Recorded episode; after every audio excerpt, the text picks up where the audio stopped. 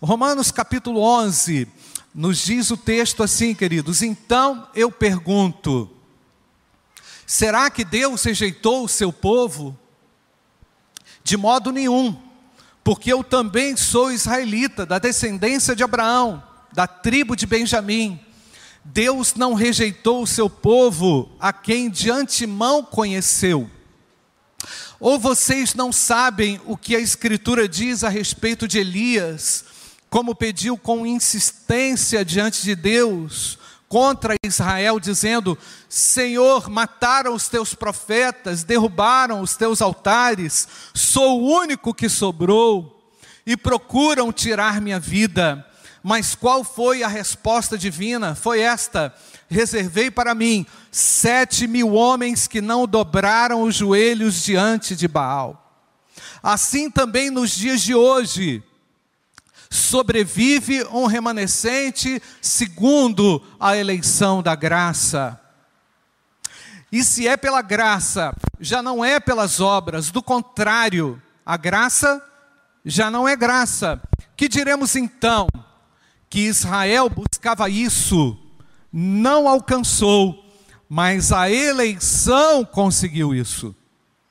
Os demais foram endurecidos, como está escrito: Deus lhes deu um espírito de profundo sono, olhos para não ver e ouvidos para não ouvir até o dia de hoje.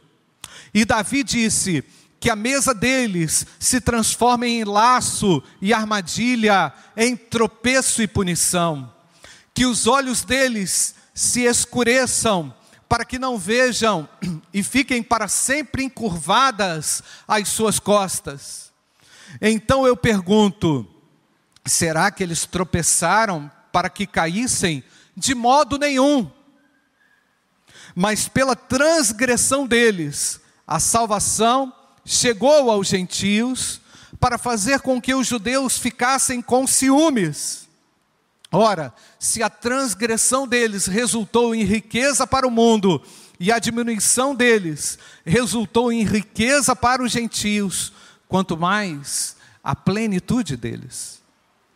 Dirijo-me a vocês que são gentios, visto que eu sou apóstolo dos gentios, glorifico o meu ministério, para ver se de algum modo posso fazer com que os do meu povo fiquem com ciúmes e alguns deles se salvem.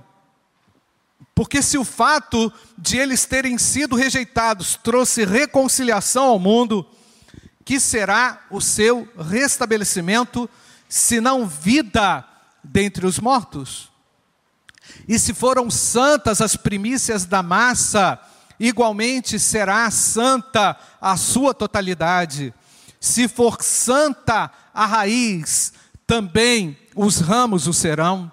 Se, porém, alguns dos ramos foram quebrados, e você, sendo oliveira brava, foi enxertado no meio deles, e se tornou participante da raiz e da seiva da oliveira, não se glorie contra os ramos. Mas se você se gloriar, lembre que não é você quem sustenta a raiz, mas a raiz que sustenta você. Então você dirá: alguns ramos foram quebrados para que eu fosse enxertado. Correto. Eles foram quebrados por causa da incredulidade, mas você continua firme mediante a fé. Não fique orgulhoso, mas tema, porque se Deus não poupou os ramos naturais, também não poupará você. Versículo 22. Considere, pois, a bondade e a severidade de Deus para com os que caíram. Severidade, mas para com você a bondade de Deus, desde que você permaneça nessa bondade. Do contrário, também você será cortado. Eles também, se não permanecerem na, se não permanecerem na incredulidade, serão enxertados. pois Deus é poderoso para os enxertar de novo.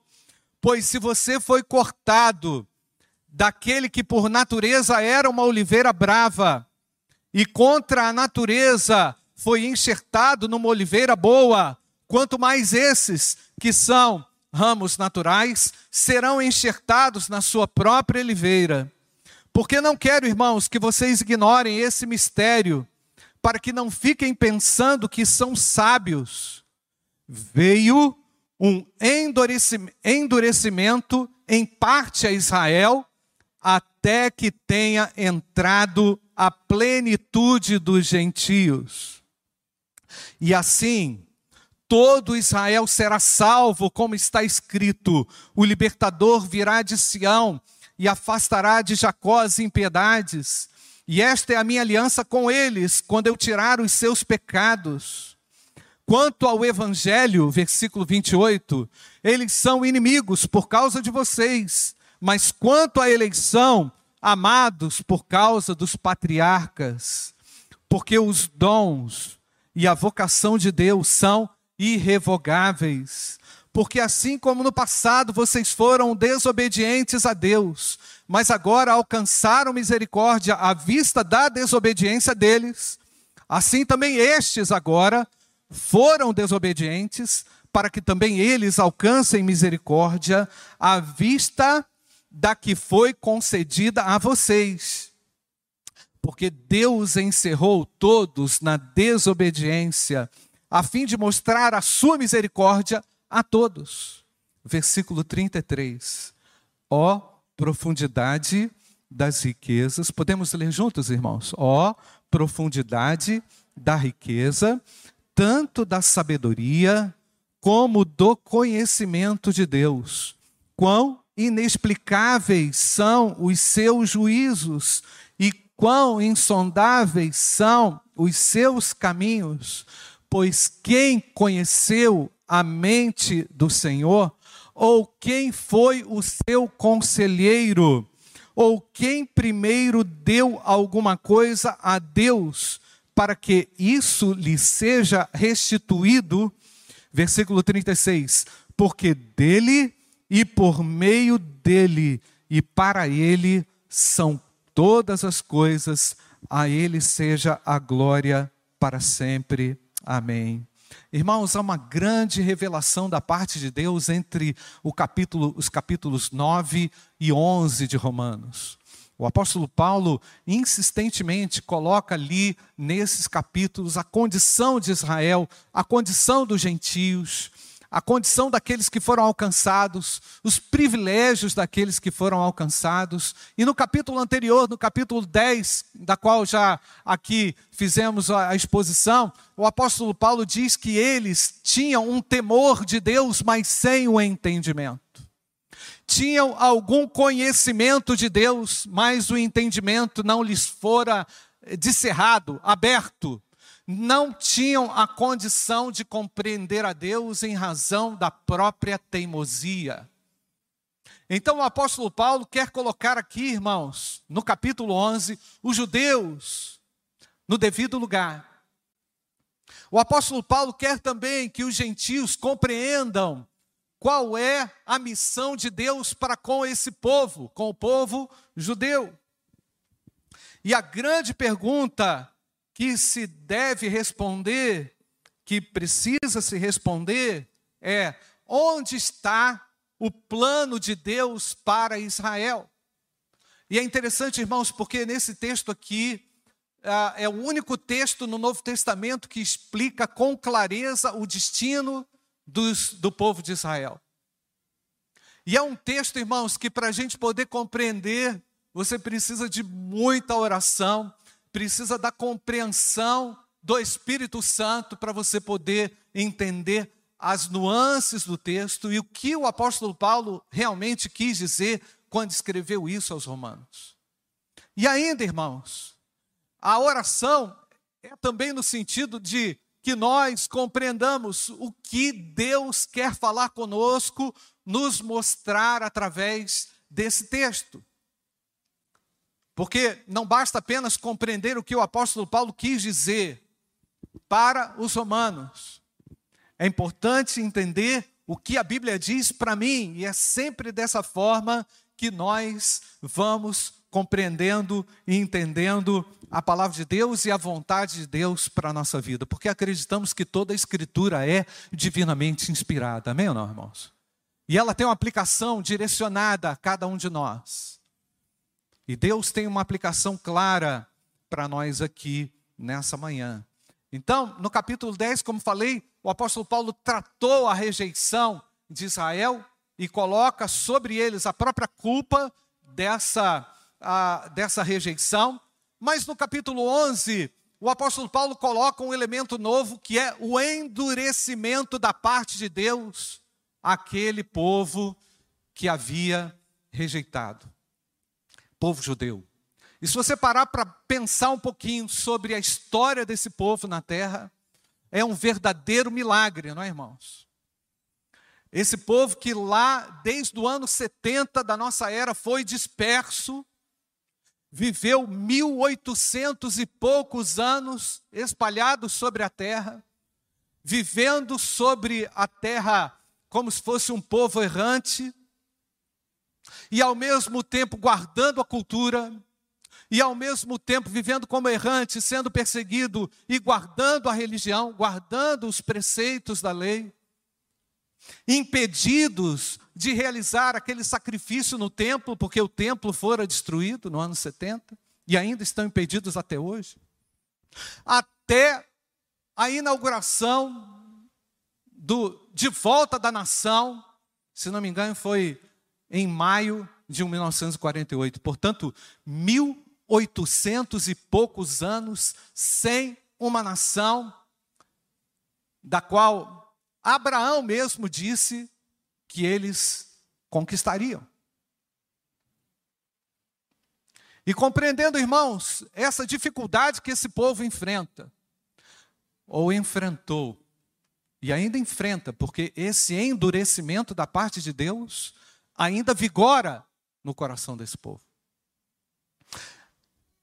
O texto diz que Deus não que Deus enviou um espírito de endurecimento a eles por causa da rejeição do filho de Deus.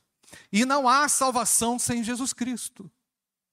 Não há salvação sem arrependimento e fé. Amém ou não, irmãos? No Antigo Testamento entendemos que a salvação era relacionado pela fé ao Messias que viria, e no Novo Testamento a salvação é pela fé no Messias que veio, que já veio. Então, irmãos, o melhor de Deus já veio, é Jesus Cristo. O melhor de Deus, ele nos entregou. O melhor dele, ele compartilhou conosco. E ele compartilha conosco diariamente através das suas bênçãos e do seu cuidado. Então, irmãos, a sobrevivência desse povo é um milagre, nós não temos nenhuma dúvida. Eu estou lendo um livro ah, que trata sobre como, esse, como os judeus saídos da Inquisição espanhola chegou a Portugal e como lá no século 16, esses judeus que se foram obrigados a se converterem, que eram os novos cristãos, como eles assumiram novos nomes, e a partir desses novos nomes, sobrenomes como o nosso aí, ó, Silva, Jordão, Regis, Cordeiro, ah, todos esses nomes, como, esses sobre, como eles receberam esses, esses novos nomes, e como esse, esse contingente grande de judeus chegou ao Brasil. E como existem evidências e sinais claros de que o Brasil foi realmente colonizado por cristãos novos, que eram judeus, que tinham sido expulsos da Espanha, chegando a Portugal, e de Portugal vieram para cá povoar o Brasil. É curiosíssimo, irmãos, a história desse povo. É interessantíssimo como Deus, na sua trajetória, cuidou desse povo e, de certa de certa forma, irmãos, o pensamento de Deus é insondável, a gente não consegue sondar a respeito do amor desmedido de Deus por essa nação, por esse povo, o povo judeu. A Bíblia diz que ele veio, em João capítulo 1, diz lá no versículo 11, que ele veio para os que eram seus, mas os seus, o que, irmãos? Não o receberam. Mas a todos quantos o receberam, e esse todos somos nós, Deus lhes deu o direito de se tornarem o que, irmãos? Filhos de Deus. Então, o apóstolo Paulo, no capítulo 11, fala que foi por causa da rejeição dos judeus que o evangelho chegou até a mim. Deus usou de maneira soberana, extraordinária, o endurecimento desse povo, a rejeição desse povo, em razão da sua religiosidade, para fazer com que eu, um simples pecador, um miserável pecador, fosse salvo por intermédio da sua maravilhosa e extraordinária graça. Isso é um milagre ou não é, irmãos? A rejeição deles promoveu foi a alavanca que Deus precisava dentro da sua soberania, dentro do seu plano extraordinário, para que o evangelho chegasse a mim. Irmãos, nós poderíamos citar aqui outros, outros fatos na história bem complicados para a vida do povo de Israel. Nós conhecemos vários na Bíblia já, mas na história mais recente, no século XIV, com aquela, a, com aquela peste negra, os judeus lá no século XIV, por toda a Europa, foram perseguidos e mortos por terem sido acusados de promoverem a peste negra. Irmãos, esse negócio de peste é um troço complicado. Você vê o que está acontecendo por aí até hoje. Mas os judeus foram responsabilizados, por quê? Porque a contaminação estava lá nos poços, nos poços de água, e acreditava-se que, por causa dos judeus, por causa da mania da purificação, da limpeza das mãos e etc., que eles tenham contaminado toda a Europa, e você sabe que a peste negra dizimou a Europa um terço ou mais do que isso. E esse povo levou nas costas a responsabilidade de ter causado aquele problema. E para não dizer na história mais recente, né, irmãos? Segunda Guerra Mundial, 6 milhões de judeus foram mortos cruelmente, barbaramente torturados e mortos, demonstrando a grande fúria que há, eu acredito que ainda hoje, irmãos, sobre essa nação. E esse é o povo que Deus havia separado para anunciar às nações a Jesus. O povo que Deus separou povo que Deus separou para trazer o Messias e para fazer com que entre nós habitasse toda a plenitude de Deus através de Jesus Cristo, o seu Filho. Então, irmãos, para a gente poder compreender essa, essa, esse capítulo 11, nós precisamos é, de, de Romanos, a gente precisa de oração, a gente precisa da dependência do Espírito Santo. E a gente também precisa compreender, irmãos, que Deus tem apenas um só povo. Precisamos compreender que através de Cristo, unicamente através de Cristo, nós nos tornamos uma só nação e um só povo, mesmo tendo Deus no passado separado um povo distinto para revelar e manifestar a sua glória e a sua aliança. Mas com a chegada de Jesus e com a introdução do novo pacto e da nova aliança, não há salvação sem Jesus Cristo. Mas ao mesmo tempo, o apóstolo Paulo, na condição de apóstolo, daquele que foi separado por Deus, para trazer os mistérios de Deus à tona, o apóstolo Paulo então explica que Deus, de alguma forma, em algum momento, E a Bíblia diz, e ele diz lá e cita o termo plenitude, que naquela plenitude dos gentios, ou seja, no desenvolvimento da graça, da manifestação da graça sobre toda a terra, os judeus terão a chance, ainda hoje, de terem um encontro real com Jesus Cristo. E quem vai promover tudo isso é o próprio Deus. Mas há um tempo, e haverá um tempo, irmãos, de uma conversão em massa dos judeus a Jesus. Mas até então prevalece sobre eles o que, irmãos? Um endurecimento.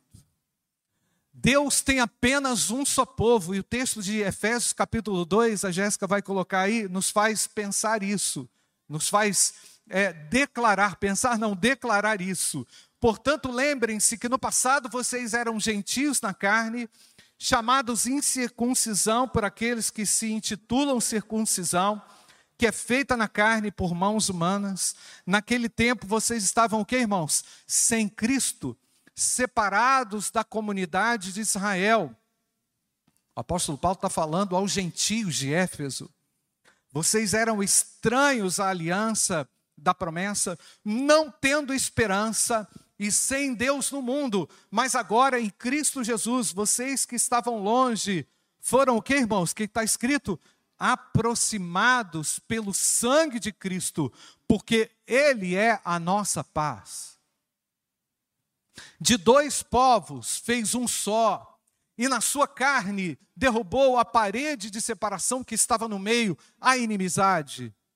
Cristo aboliu a lei dos mandamentos na forma de ordenanças, para que dos dois criasse em si mesmo uma nova humanidade, fazendo a paz e que reconciliasse ambos em um só corpo com Deus, por meio da cruz, destruindo a inimizade por meio dela.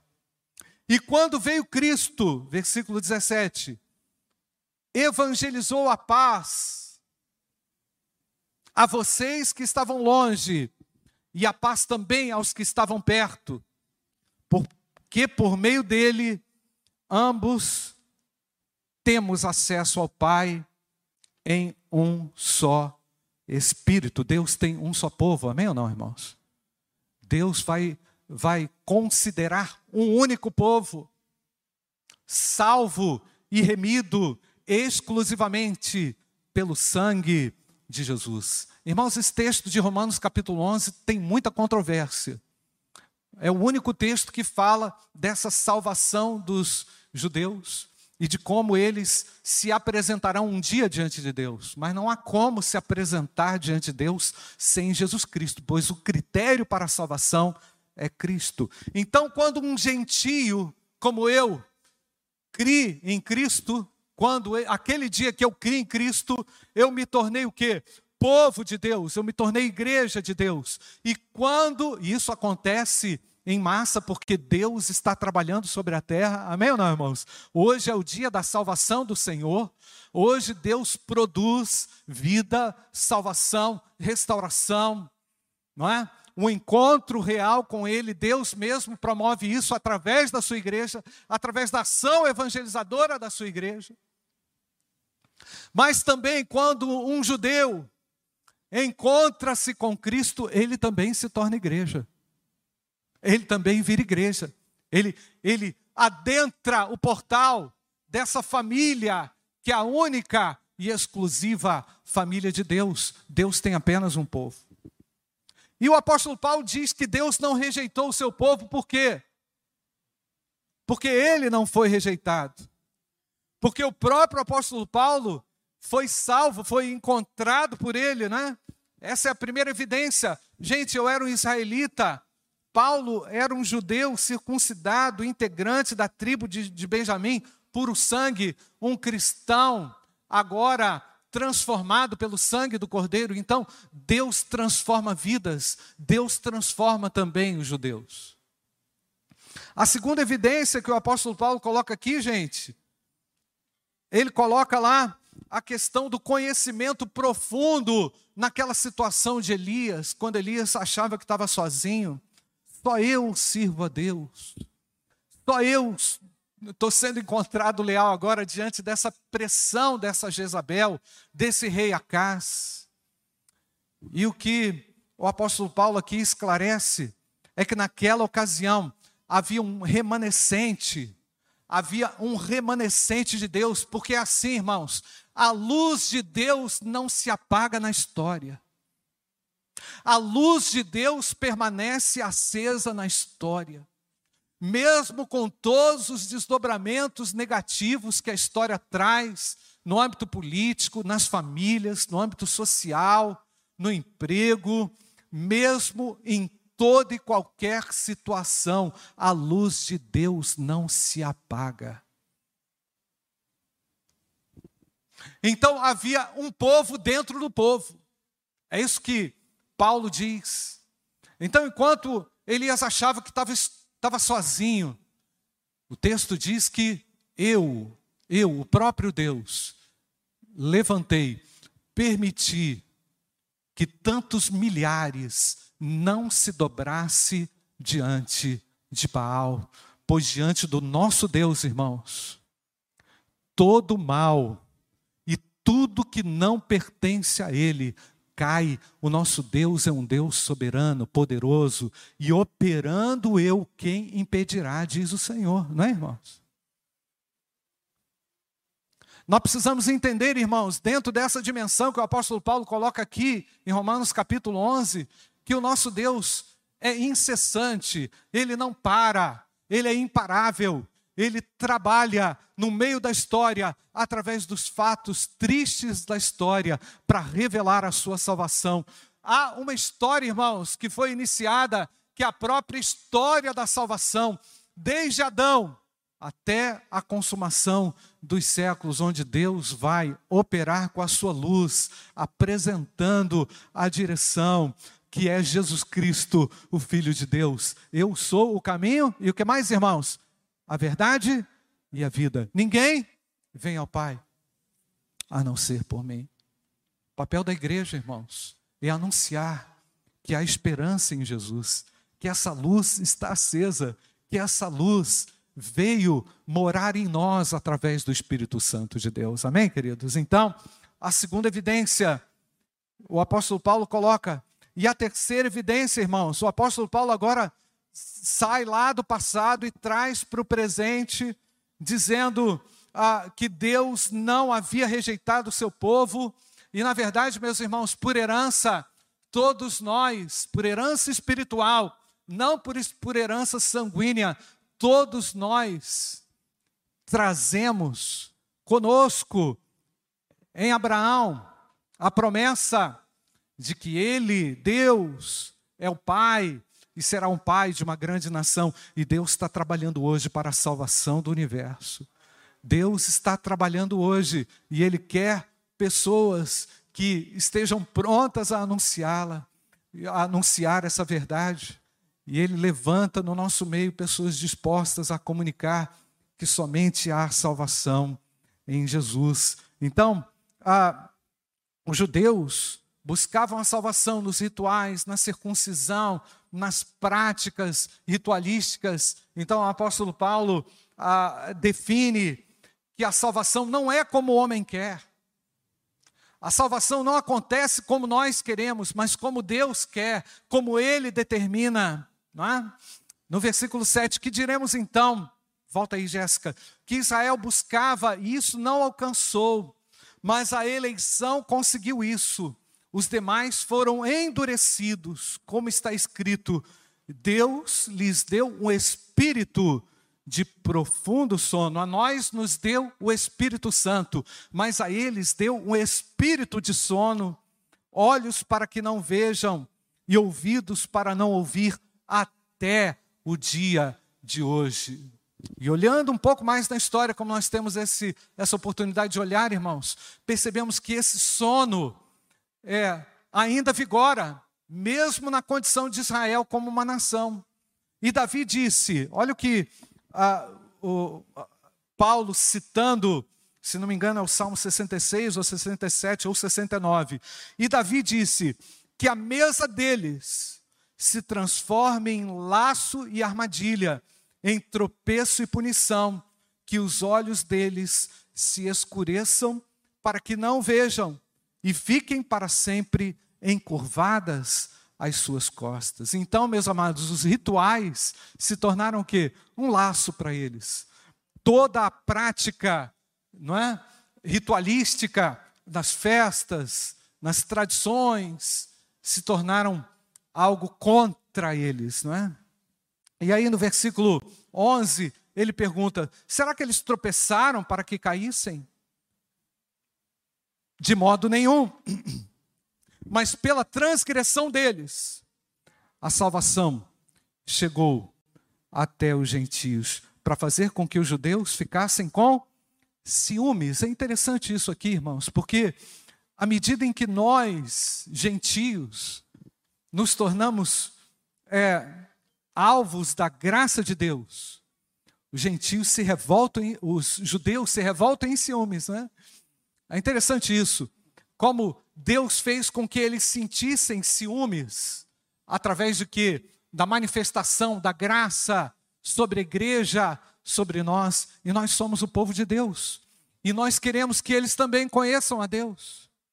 E nós também queremos que eles cheguem ao arrependimento e ao conhecimento de Deus. Irmãos, é interessante. É, eu sigo um canal aí de exploração turística de Israel e é maravilhoso, irmãos, perceber ah, os feitos de Deus naquela cidade, naquele povo, naquele país, naquela nação. É fascinante perceber. Eu, em 95, quando estive em Israel, tive essa oportunidade que Deus me deu é, para ir a Jerusalém e conhecer ali, andar naquela Terra Santa. A minha fé, é, ela aumentou ainda mais ao, ao entrar ali no lugar onde Jesus havia nascido, ao identificar ali o local controverso ainda hoje, não é? onde Jesus foi crucificado, ao perceber que ah, quanto aquele povo é, é, e, e o quanto aquele povo era cuidado de Deus, é cuidado de Deus, apesar de tudo, apesar de todo esse endurecimento, e como nós, irmãos, fomos, é, pela graça de Deus, enxertados, enxertados neles, eu não posso duvidar disso, de que a nossa fé, ela provém, e a nossa, a nossa herança espiritual provém desse povo, mas nós somos um enxerto, o enxerto neles. E o apóstolo Paulo, aqui no capítulo 11, diz que eles também podem ter a oportunidade de serem enxertados, porque Jesus Cristo se apresentou como a videira verdadeira e nós somos os novos ramos. Uma aplicação muito apropriada para nós, irmãos, diante dessas verdades que estamos aqui apresentando é: somos privilegiados por Deus.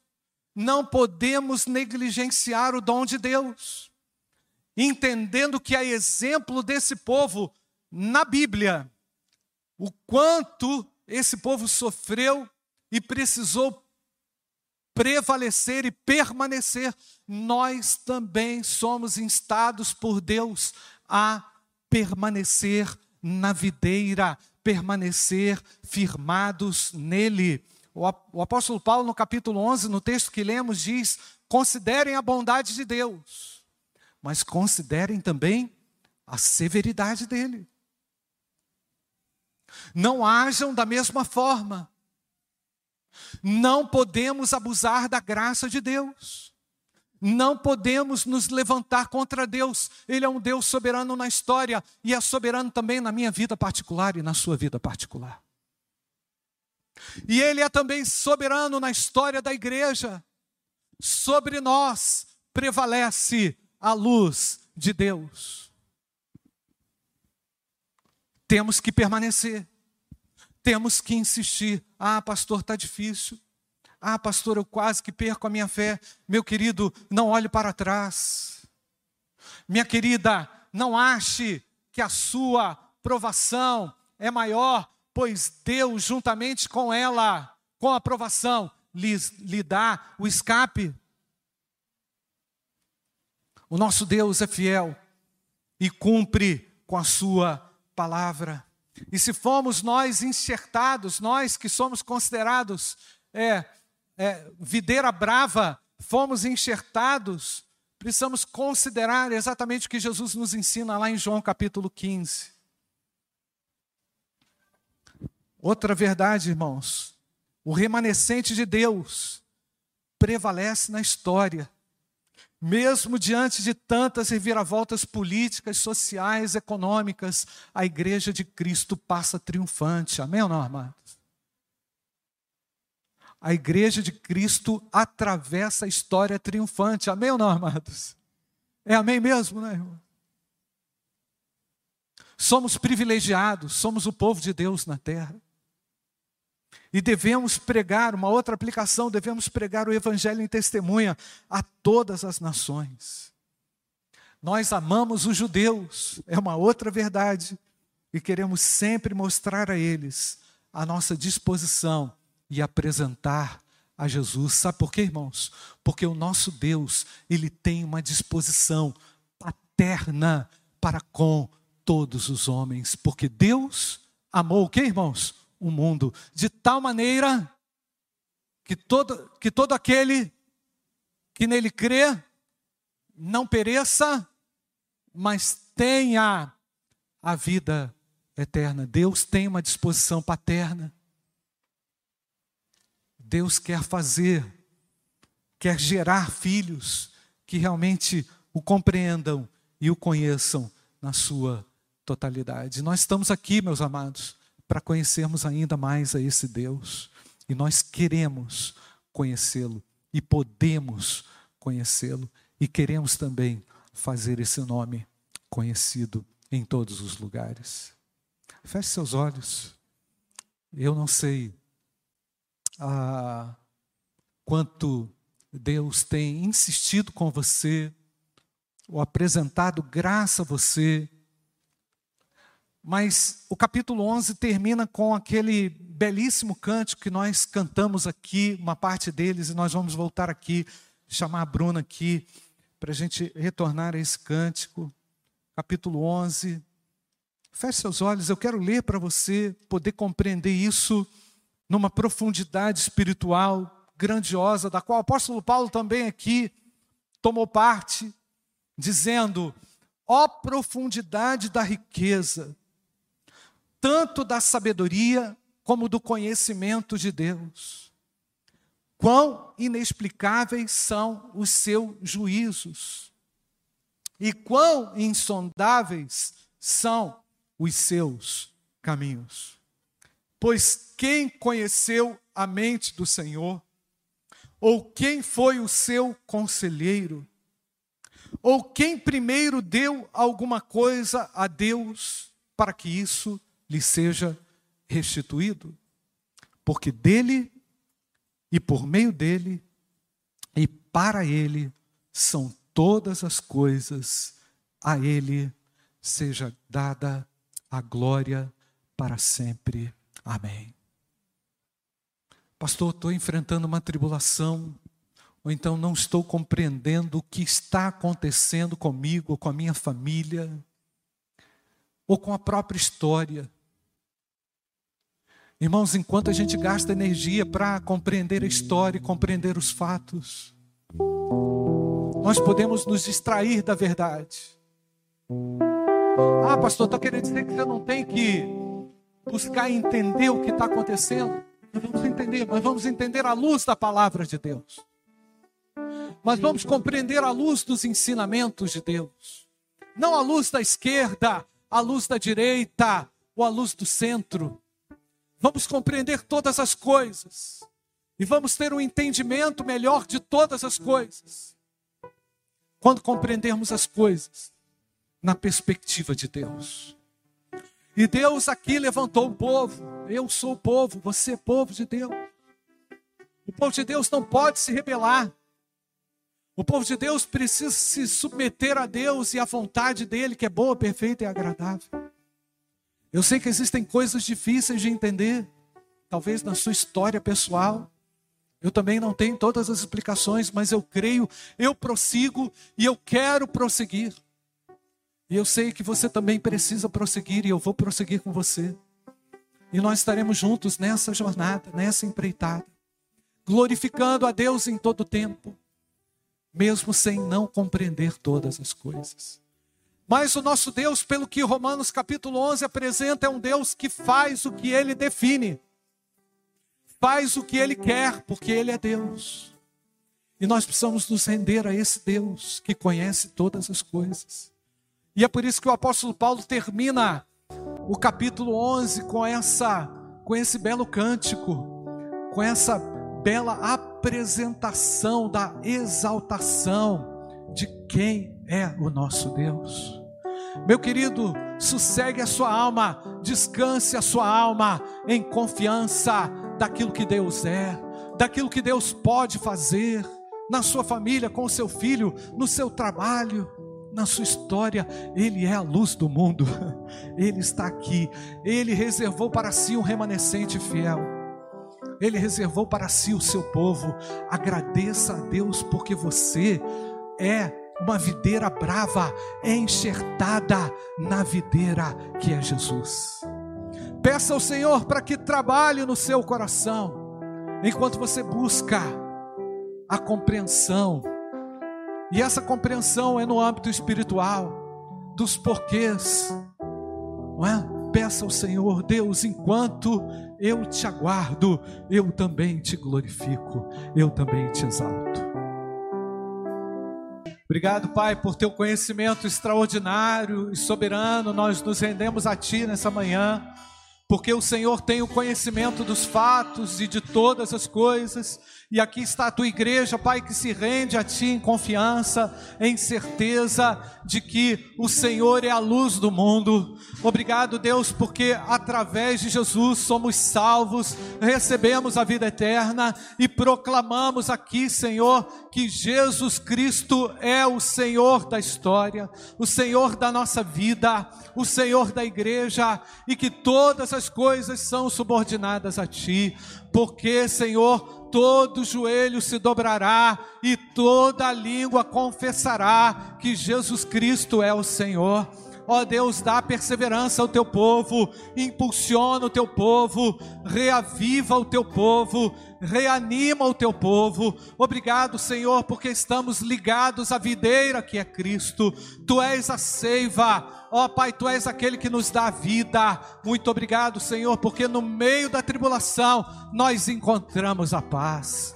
E abençoa o teu povo, Senhor, para que sempre evidencie essa paz harmonizando, a, criando situações oportunas para a pregação do Evangelho, para a comunicação da verdade, e conhecereis a verdade, e a verdade os libertará. Deus, que haja conhecimento de Deus, que haja, Senhor, salvação no nosso meio. Nós pedimos, Deus, que tu nos ajudes a sermos esse povo, esse contingente teu que o glorifica e que o exalta nos momentos mais complexos e mais difíceis. Nós te agradecemos, Deus, pela vida que há em Jesus, te agradecemos pela riqueza da tua palavra e te agradecemos porque nesta manhã te reconhecemos como um Deus que governa, como um Deus soberano, como um Cristo que reina e vive para sempre, Pai. Dá-nos sempre Dai-nos sempre a oportunidade, Senhor, de podermos glorificá-lo em tudo que vivemos e experimentamos, em nome de Jesus. Amém. Amém e amém.